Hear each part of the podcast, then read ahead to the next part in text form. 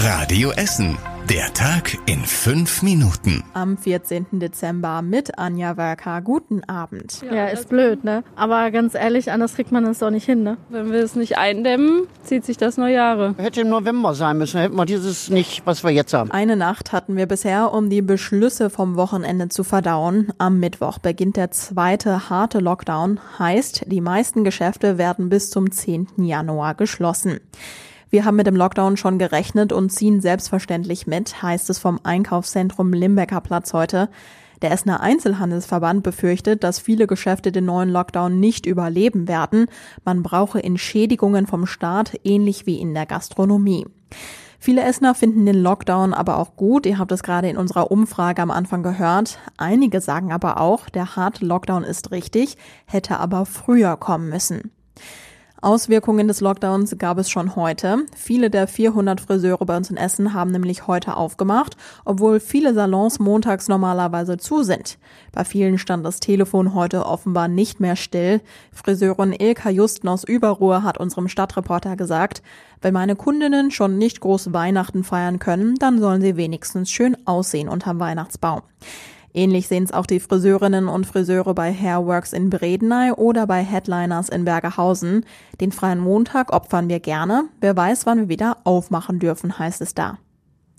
Ab heute gab es außerdem schon Veränderungen an den Schulen. Das Land hat nämlich die Präsenzpflicht für Schüler aufgehoben. Für die Älteren gibt es grundsätzlich Distanzunterricht. Auch die Jüngeren dürfen von zu Hause am Unterricht teilnehmen. Viele sind aber doch zum Unterricht gekommen. An der Gustav Heinemann Gesamtschule in Schornebeck zum Beispiel waren gerade mal 100 der insgesamt 1300 Schüler da. Da stehen die Lehrer jetzt mit Headset und iPad vor ihrer Klasse. Fast so voll wie immer war es dagegen in den fünften und sechsten Klassen am Don Bosco Gymnasium in Bocholt. Hier haben gerade einmal 30 Schüler gefehlt. An der Elsa Brandström Realschule in Bergerhausen waren auch nur ein Drittel der Schüler in der Schule. Dort haben Schüler und Lehrer von der Stadt für den Unterricht zu Hause jetzt iPads bekommen.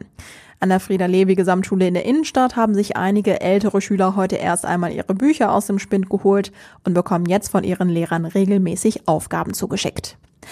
Außerdem gab es eine Reaktion der Kirchen auf die Beschlüsse von Bund und Ländern. Die katholischen Kirchen in Essen sollen auf Gottesdienste unter der Woche verzichten.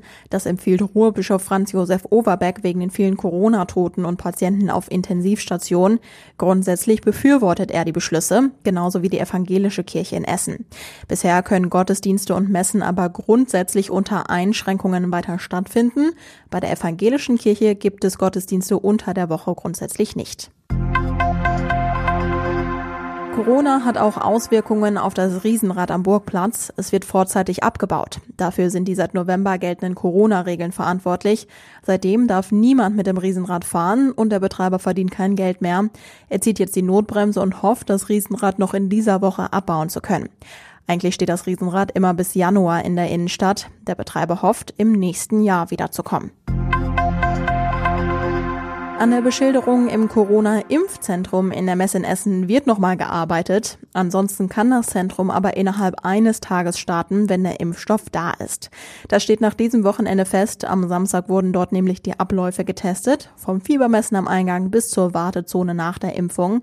In den kommenden Wochen könnten noch weitere Tests im Impfzentrum gemacht werden, um perfekt vorbereitet zu sein. Und noch eine kurze Meldung für alle Autofahrer. Die A40 ist seit heute Morgen 5 Uhr wieder frei.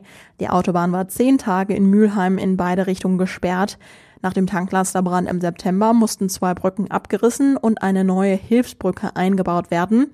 Jetzt ist für alle Autofahrer wieder freie Fahrt. Und was war überregional wichtig? Die Zahl der freien Intensivbetten in NRW ist unter 15 Prozent gesunken. Laut Intensivregister sind noch 840 Betten frei.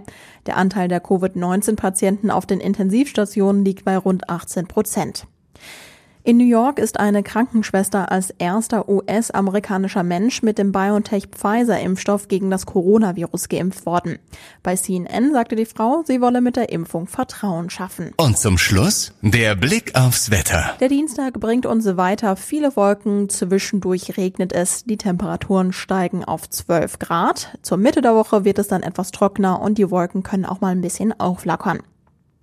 Die nächsten aktuellen Nachrichten bei uns aus Essen gibt's morgen früh ab 6 Uhr bei Radio Essen im Programm. Kommt gut in die neue Woche. Das war der Tag in fünf Minuten. Diesen und alle weiteren Radio Essen Podcasts findet ihr auf radioessen.de und überall da, wo es Podcasts gibt.